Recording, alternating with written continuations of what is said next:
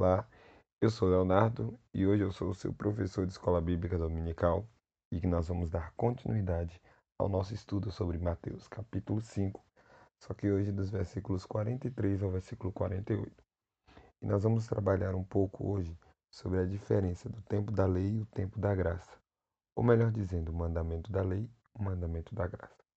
O mandamento da lei, qual todos nós sabemos, é que a Bíblia deixa bem claro, Mateus capítulo 5, versículo 43. Ama o próximo como a ti mesmo e odeie o seu inimigo. Porém, já quando nós vamos para o versículo 44, vai dizer que nós devemos amar os nossos inimigos, bendizer aos que nos maldizem, fazer o bem ao que nos odeiam, orar pelos que nos maltratam e nos perseguem.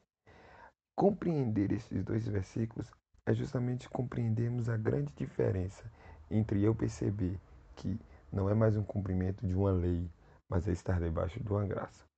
No versículo 43, quando nós ouvimos a, a palavra amar, vem justamente do sentido de fazer o bem a uma pessoa. E aí, quando nós falamos amar ao próximo, é uma situação muito fácil e muito tranquila para qualquer um. Os judeus, eles entendiam isso sobre amar o próximo e eles seguiam com muita rigidez o cumprimento de uma lei. E eles viviam sobre esse, debaixo desse princípio. Jesus, quando ele vem, ele vem justamente para nos ensinar o tempo da graça, onde nós não devemos mais seguir algo por uma lei, você não deve mais seguir algo por uma obrigação, porque lhe mandaram fazer isso, porque você deve seguir dessa forma, muito pelo contrário. Você vai viver porque você entende que é evangelho, que é transformação. E aí por isso que ele vem dizendo o seguinte: Eu, porém, vos digo. Reparem nesse porém. Esse porém é justamente um pronome adversativo que vai contrapor uma fala anterior. Entendemos desde mais cedo que é o correto e o mais fácil amar ao seu próximo, ou seja, ame a quem está próximo de você, ame a quem caminha contigo, ame a quem conversa com você e ainda deixe e odeie os seus inimigos, não é exatamente isso. Porém, nós não vamos odiar os nossos inimigos, muito pelo contrário, Jesus vem e diz: Amém. Os vossos inimigos e orem por aquele que vos persegue. Ou seja, nós devemos amar os nossos inimigos. Mas como amar alguém que é seu inimigo? Como amar as pessoas que falam mal de você, que te xingam, que falam pelas suas costas, que dizem justamente o contrário daquilo que deveria ser o certo? Jesus, ele é o próprio amor certo? 1 Coríntios capítulo 13 vem falar que o amor é paciente, o amor é benigno, e ainda fala algo muito interessante, que o amor é aquele que tudo crê, tudo suporta. Então o que, é que Jesus nos ensina? Olha, quando você ama o seu inimigo, você está compreendendo quem eu sou na sua vida. Você está compreendendo qual é a minha posição, ou seja, o caráter de Deus em nós, o caráter do ser é, benigno, que é o Senhor Jesus, sobre as nossas vidas. E entender esse amor é justamente quando você não olha por um interesse, você não olha por um jogo de troca, você não olha por, por aquilo que a pessoa pode te fazer, pode lhe dar, muito pelo contrário. Você ama por consequência, porque esse é seu ato, porque isso está implícito em seu caráter. E aí por isso que ele vai continuar dizendo: e orem por aquele que vos persegue. Nós não oramos no sentido de troca. Eu abençoo a quem me abençoa. Eu sou fiel a quem é fiel a mim. Muito pelo contrário. Eu sou fiel a todos de igual modo. Em 1 João, é, capítulo 3, versículo 5, se você puder estar com sua Bíblia aberta, me acompanha. Diz uma passagem muito simples sobre nós entendermos esse amor do Senhor Jesus sobre as nossas vidas. 1 João, capítulo 3, versículo 5, diz o seguinte: vocês sabem que ele se manifestou para tirar os nossos pecados, e nele não há pecado. Reparem algo. Jesus, quando se manifesta sobre as nossas vidas, ele vem com seu pleno amor, e nele não havia nenhum pecado. Então, analise. Jesus poderia muito bem simplesmente não decidir morrer por nós, porque nós não éramos seus amigos, nós não éramos próximos de Jesus, nós não caminhávamos com Jesus, nós não estendíamos as nossas mãos para Jesus, muito pelo contrário, nós somos aqueles que apedrejaram a Jesus, que o levaram até a cruz. Os nossos pecados o colocaram lá. Mas ele justamente viveu o oposto. Por isso que quando vem em 1 Coríntios capítulo 13, vem falar sobre o amor. O amor que é benigno, paciente, que suporta uns aos outros. Tiago nos ensina sobre suportai-vos uns aos outros, sobre nós não vivemos uma vida de acepção. E nós, o que temos feito para entender justamente esse amor com o Senhor Jesus? O que temos feito para viver com Ele uma vida realmente plena? Será que você é capaz de amar aquele que é seu inimigo? Amar aquele que fala mal de você? Amar aquele que não é seu amigo íntimo, vamos dizer assim. João capítulo 14, versículo 15. Jesus diz: Vós sereis os meus amigos se fizeres o que eu vos mando. O que Jesus quer nos ensinar não é o seguinte, ó, há uma regra específica para que eu seja seu amigo. Não, pelo contrário. É sobre nós caminharmos com ele sobre nós termos a proximidade. Então perceba, quando eu sou próximo a alguém, eu entendo uma amizade aonde isso não me pesa mais na ideia de que eu vou cumprir uma obrigação, muito pelo contrário. Aquilo é tranquilo, eu aprendo a amar as pessoas não pelo que elas podem me dar. Eu aprendo a amar por quem elas são, por quem elas simplesmente vivem serem Deus. Amar os nossos inimigos não é a situação que você deve simplesmente é, se colocar numa posição de inferior. Poxa, então, ou melhor, eu vou ser melhor que fulano por causa disso. Não, não é a posição de você ser melhor que alguém. É que o ódio em si, ele não é humano. Então nós não devemos viver numa vida de ódio, nós devemos viver uma vida de Cristo, onde Jesus não odiaria as pessoas. Ou melhor, o próprio Jesus não odeia as pessoas. Então nós precisamos viver neste compasso, nesta ideia de uma vida sem acepção de pessoas. E reparem muito bem sobre esse amor de Jesus se estende a todos. João capítulo 3, versículo 16. Porque Deus amou o mundo de tal maneira. Ou seja, Deus não amou aos judeus de tal maneira, Deus não amou aos romanos de tal maneira, Deus não amou aqueles que fizeram bem a ele de tal maneira. Ou melhor, Deus não amou a multidão que o acompanhou durante todo o tempo. Deus amou o mundo de tal maneira. Nós precisamos sempre colocar não uma condição para amar as pessoas, nós simplesmente devemos amar a todos de igual modo, porque isso é mandamento. Não se deixar vencer pelo mal, mas vencer o mal com bem. Romanos capítulo 12, versículo 21. O que, que isso quer dizer? Não deixar que a nossa própria natureza ou a nossa própria inclinação carnal faça o seguinte, não, fulano me fez mal, então eu devo odiá-lo. Não. Não se deixe vencer dessa forma. Muito pelo contrário, viva pelo amor do Senhor Jesus Cristo. E Mateus ainda vai continuar falando sobre nós orar por quem nós, nós nos persegue. A oração hoje em dia, meus queridos, é um, um, uma declaração de amor. Porque você sempre escuta de alguém falar assim, ora por mim, eu estou precisando por isso. E você sempre pede oração, ou você dá liberdade que as pessoas orem por você quando você tem muita intimidade com as pessoas. Não é isso? Mas quando a Bíblia vai falar sobre nós orar por quem nos perseguem, é justamente a ideia central de nós entendermos que vai sempre haver uma perseguição religiosa. As pessoas vão sempre falar de você. Falem mal ou fale bem, falarão de você. Mas é você não tentar buscar é, é, viver por uma resposta, de orar por alguém que é bom por você. Ore por todos. Abençoe a todos. Todas as vezes nós cumprimentamos alguém, nós sempre falamos o seguinte: paz, shalom. Era um, um, um hábito comum das pessoas se cumprimentarem. Quando nós falamos né, essa situação de paz ou shalom, nós estamos declarando paz sobre todos. Nós estamos abençoando a todos. E nós devemos buscar sempre isso, que a bênção do Senhor seja sobre a vida de todo mundo, seja sobre a vida de todos aqueles. Então, quando você ora por alguém, é justamente você entendendo isso. De que adianta nós falarmos tanto do amor do Senhor, mas nós não conseguimos declarar a bênção sobre todas as pessoas. Poxa, mas fulano fala muito mal de mim, fulano me persegue, fulano fala de mim toda hora. É, no mundo passarei por aflições, mas tem de bom ânimo. O Senhor venceu o mundo e é nessa promessa que nós nos apegamos. E é nesse sentido que nós sempre devemos buscar viver uma vida de paz com todos. A paz que excede todo entendimento. Versículo 45 vai dizer: Para que vos torneis, entendo.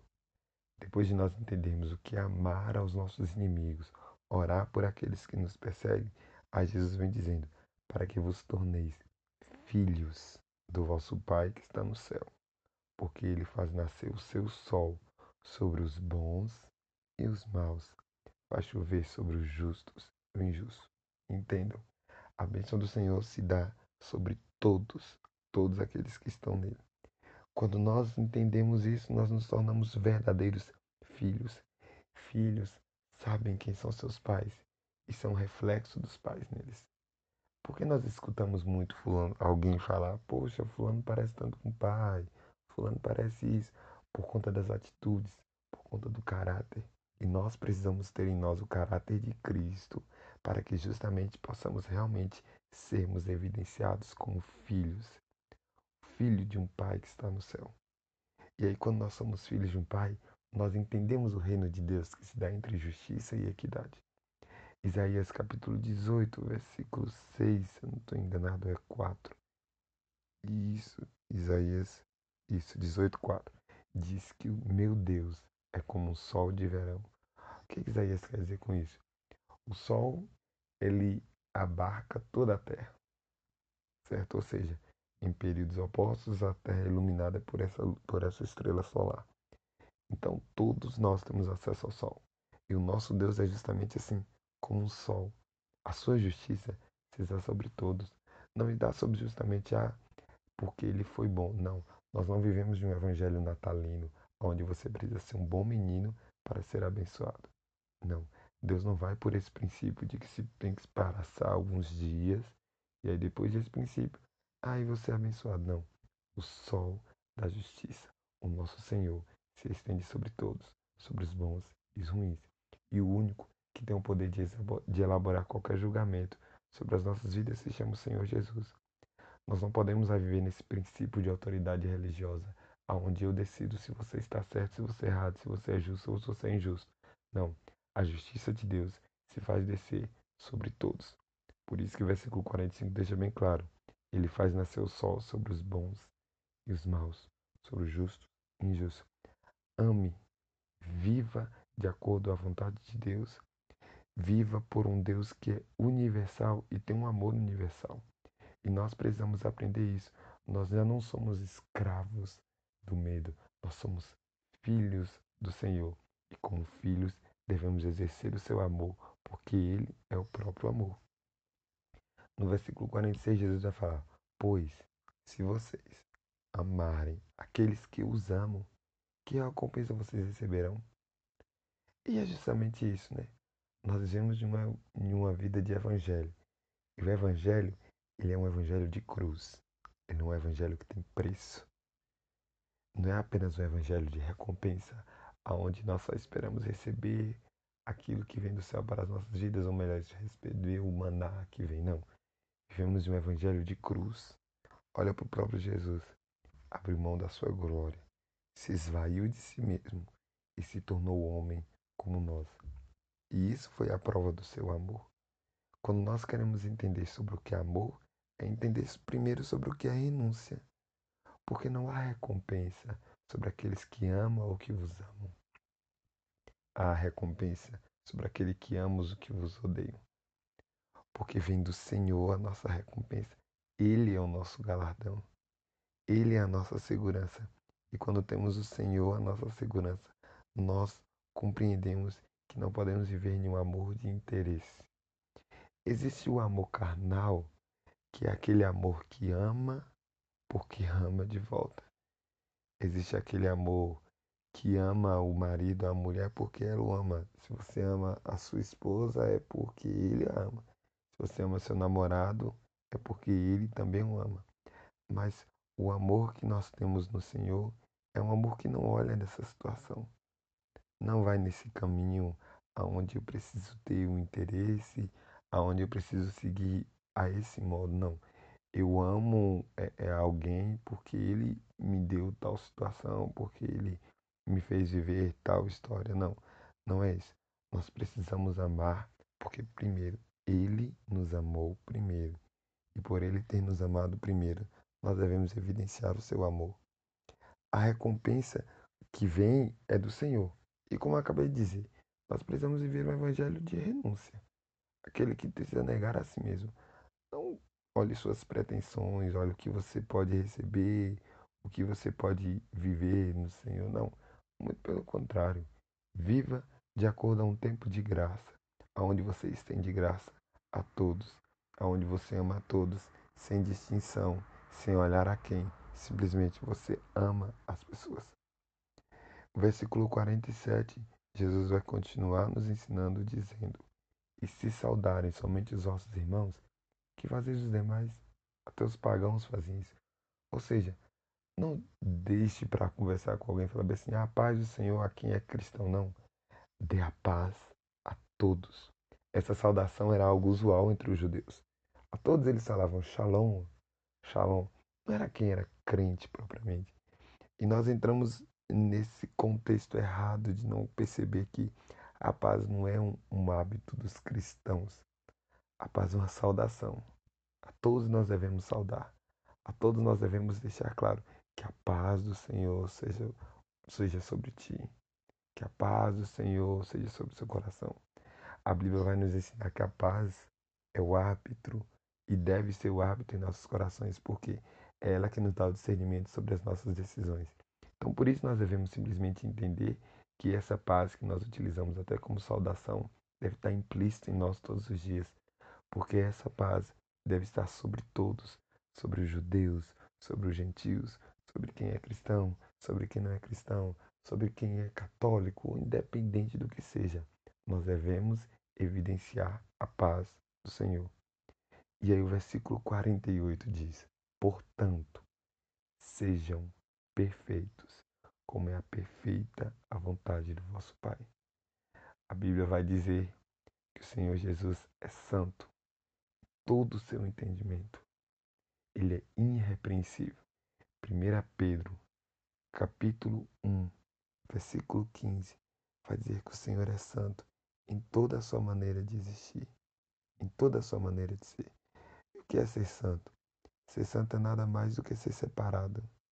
É viver uma vida separada ao Senhor Jesus. Quando o Senhor Jesus vem dizer sobre nós sermos perfeitos, achamos de uma forma tão pesada de falar, poxa, mas ninguém é perfeito. Sim, realmente, ninguém é perfeito, mas nós precisamos buscar a perfeição. Mas nós precisamos buscar entender sobre o que, que o Senhor quer nos ensinar nessa perfeição. Jesus quer nos mostrar que nós precisamos ser parecidos com Ele todos os dias, viver com Ele todos os dias, entender o princípio da santificação, pois pela sem a santificação ninguém verá o Senhor. Ou seja, se nós não formos perfeitos, nós nunca vamos entender o que é a evidência de Cristo em nós. Aí, em 1 Pedro vai dizer, mas, assim como é santo aquele que os chamou, sejam santos vocês em toda a maneira de existir, em toda a maneira de se vestir, pois está escrito, sejam santos, porque eu sou santo. Então, meus queridos, busquem viver sempre isso no Senhor.